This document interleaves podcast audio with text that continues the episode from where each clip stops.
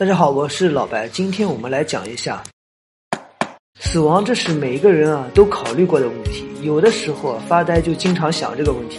就如果我真的死去的话，到底会去哪里？会经历什么？到底还有没有记忆？如果有的话，还会不会记得这辈子的事？如果没有的话，是不是这辈子就不存在了？那到底有没有来生？然后就进入了一系列的想象之中。再然后呢，就越来越懵。最后一想，太麻烦了，我就干脆不想了。其实人们啊，对于死亡有一种未知的恐惧，还有一部分对于死亡有着一种莫名的好奇。这部分人啊，还真的在研究这件事。关于死亡最早的研究啊，见于商朝。在商朝的时候，人们把这个死亡的世界分为了神界和鬼界。人死后呢，根据功德来选择。从划分上来讲，神界是高于鬼界和人界的。虽然有这个记载，但是还是比较模糊的。那近代有没有关于这个的记录呢？美国哈佛大学博士、知名神经外科医生艾尔本·亚历山大曾经发表文章《天堂的证据》，被用作封面文章刊登在美国的《新闻周刊》杂志中。亚历山大医生在文中啊，详细的、精确的描述了自己的一个濒死体验，并表示天堂是真的存在。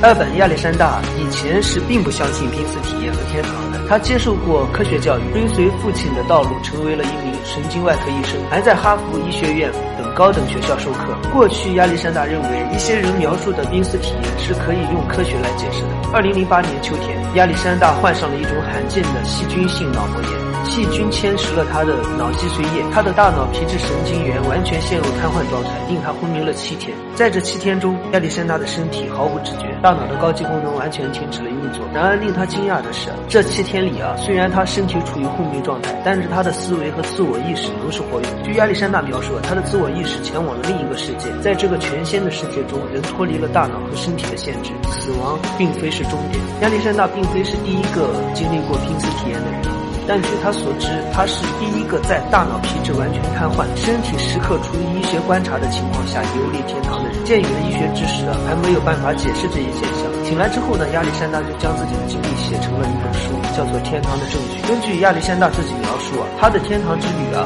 从一个充满云朵的地方开始。他看到深蓝色的天空上漂浮着大朵蓬松的白色和粉色的云彩，在云朵之上呢，透明和发光的生物，成群结队的飞过天空，像飞机一样留下了。长长的飘带一般的痕迹，亚历山大也说不清楚这些生物到底是鸟还是天使，但他认为用语言完全是没有办法描述的。它们不同于地球上的任何生物，它是更高级的形式存在。这个事情让我想起了打破思维的墙这个视频，就是说，如果一个盲人啊，你给他一只猫，他是没有办法画出这只猫来的，因为他摸到的这个猫啊，拥有多个面。这里就相当于亚历山大所说的，他没有办法用语言描述出来。后来啊，亚历山大听到了从天上传来的巨大声响，好。似是一曲圣歌，他怀疑这声音啊来自天上飞行的神秘生物，他从中体会到了一种欢乐的情绪。亚历山大看到了天空中的神秘生物，听到了他们的歌声，但他感觉如果你不成为这个世界一部分的话，就不会感觉到这些。在大部分旅行中，亚历山大并非独自一个人，有一名女子陪伴着他。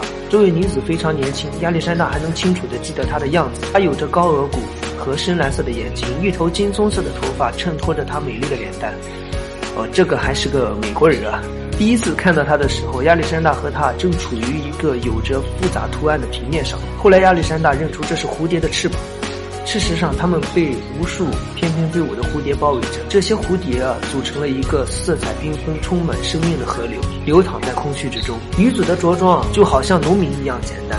但服装的颜色跟这个世界里的其他事物一样，都具有令人折服的新活感。没有任何言语，女子就能向亚历山大传递信息，她立刻就能知道他想表达什么。用人们所知道的语言来表达的话，女子向亚历山大说了三句话。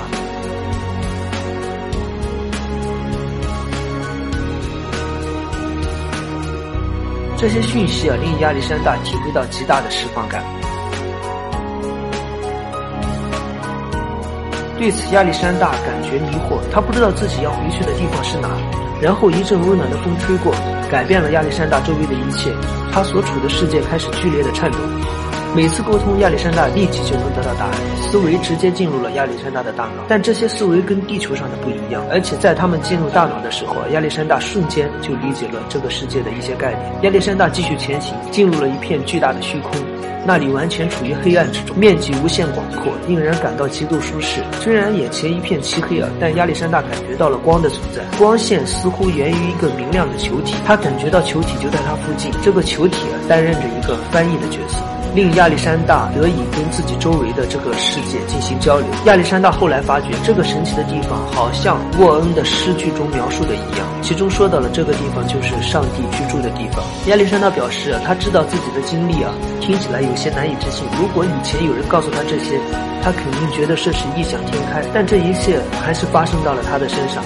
他感觉这种经历比他的真实生活还要真实，不过他也很想对自己的这一经历做出解释。亚历山大是一名经验丰富的知名神经外科医生啊，曾经在美国很多著名的高校都授课多年。他知道很多同行就像他过去一样，都认为大脑产生意识，宇宙是没有任何情感的。但经历过这次体验之后，亚历山大对这些理论产生了怀疑。他计划用自己的余生来研究意识的本质。他希望让更多的人知道，人类的自我不仅仅是人脑就能涵盖的。安妮塔·穆尔贾尼死于癌症，当时她处于昏迷状态，身体充满了液体，达到了器官衰竭的程度。她可以看到在医院各个地方都发生的事情。她还去了一个地方，在那里她开始意识到其他生物，其中包括她已故的父亲。也是他最好的朋友。他意识到自己可以选择是和父亲一起来，还是回到自己的身体。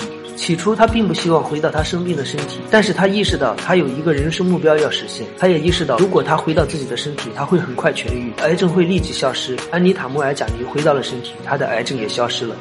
他的故事令人难以置信，以至于引起了全世界的轰动。加利福尼亚的医生回顾了他的病例，得出结论：医学无法解释他的康复。